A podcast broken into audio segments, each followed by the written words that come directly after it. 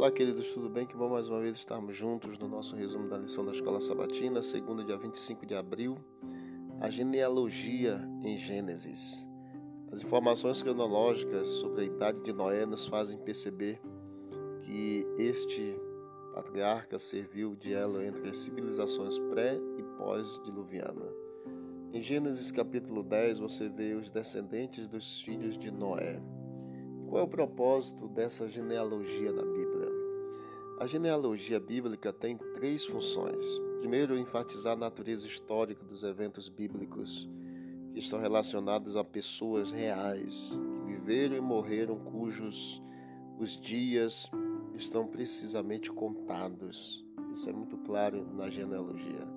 Em segundo lugar, demonstrar a continuidade desse, desde o passado até a época em que viveu o escritor, estabelecendo uma ligação clara entre o passado e o presente.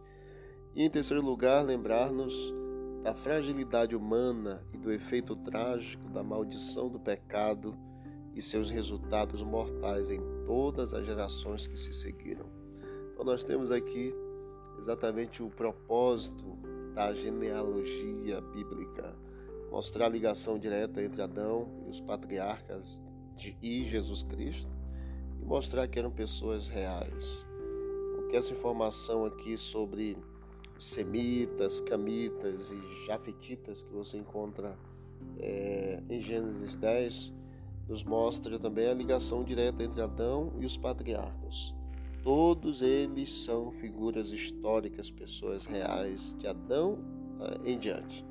Isso também nos ajuda a entender que os patriarcas tiveram acesso direto às testemunhas tinham lembranças pessoais dos eventos antigos. Ok? Deus abençoe a todos nós, que tenhamos um ótimo dia na presença do Senhor. Vamos orar.